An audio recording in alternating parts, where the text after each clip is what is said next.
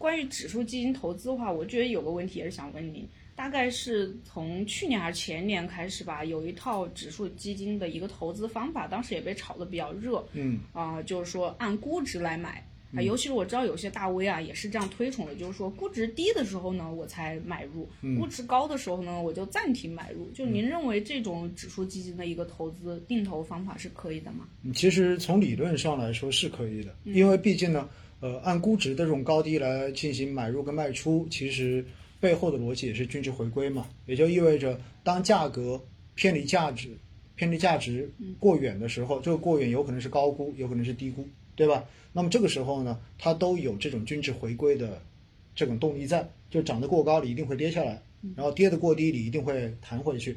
所以呢，这也符合那个马斯克说的那个叫做钟摆理论，对不对？就是一个钟摆，它永远都不会停在中间，它一定会两边摆。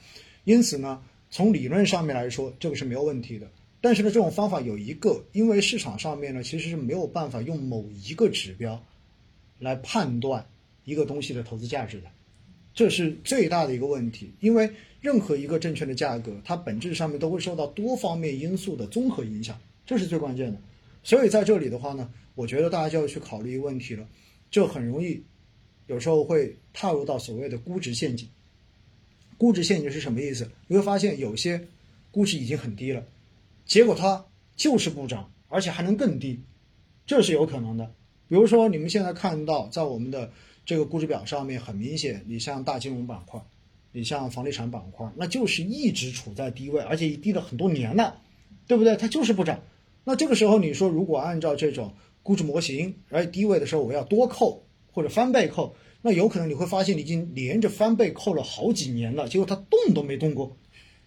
是这就容易出现什么呢？这就容易出现我们说最怕的一个事情，就定投啊，因为你扣到最后，你发现你没钱扣了，嗯，这就很痛苦了，对不对？而且它还不涨，不涨的话会严重的挫伤你的这一个对投资的信心。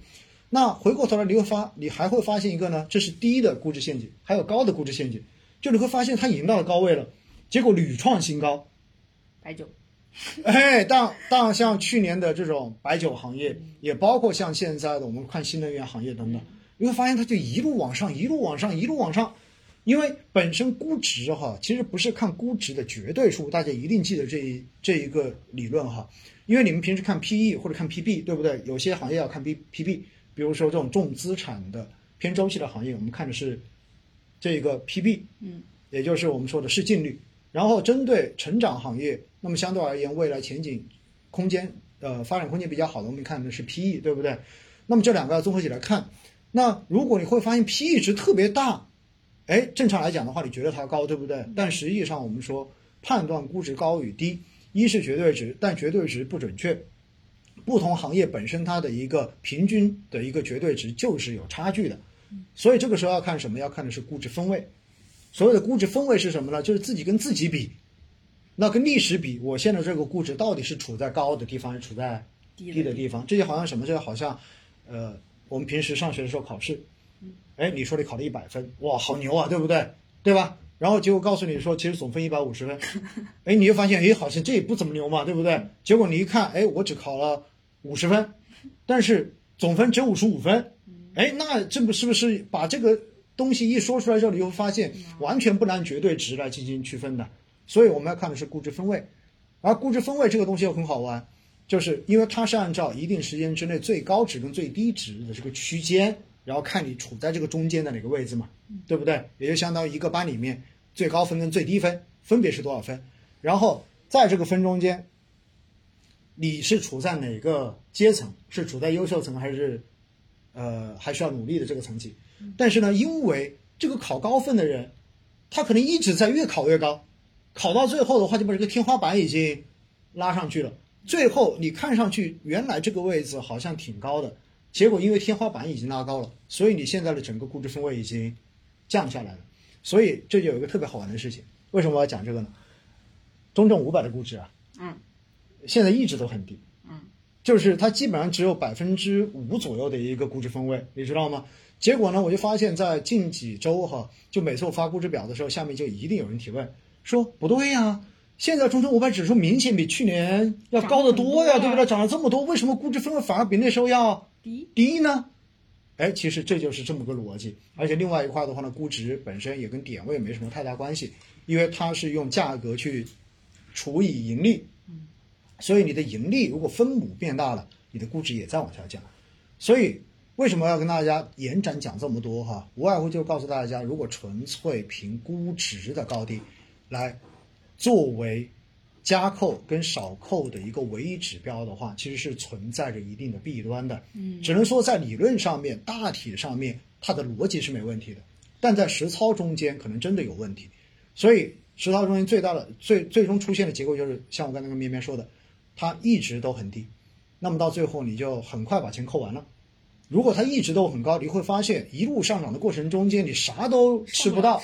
为什么？你根本就买不到。嗯，因为有一些按照这种估值逻辑的话，像去年你就完美的错过白酒指数的上涨，对不对？呃，是吧？根本就买不进去嘛。他一直都在这里说估值过高，估值过高，那我肯定马上就要跌。我就看到它什么时候跌，看它什么时候跌，然后看了一年它也没跌，好了，今年跌了。所以这就是我平时跟大家讲的哈，就是按估值的这一种，大家反正有个清醒的认知就行了。如果你就觉得我，我觉得无所谓，嗯，对吧？我就按照估值，我觉得估值低的就是好。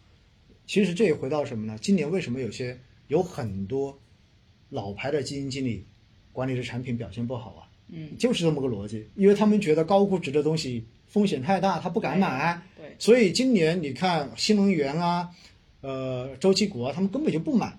那他们都去买什么呢？买那些低估值的，觉得很安全的。结果呢，你会你会发现到了年末了，估计如果你要买他们的产品，现在都骂骂咧咧的，对不对？这就是一个道理，就是估值低的，它不代表着它就真的能够往上涨，它只能说。它往再往下跌的这一个可能性变得更小了而已，而估值高的东西呢，它确实会有很大的风险，但是你也会发现，其实，在某种情况下面，如果这个景气度是在的话，它仍然还是会有上涨的可能性的。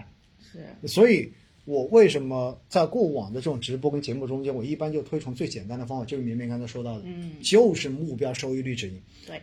你也不要去管它到底高估还是低估了，反正我就只认我要多少钱，我要百分之多少的收益率。到了之后管你高估低估，嗯，我把钱先拿回来装到口袋里面，落袋为安先，就这么个逻辑。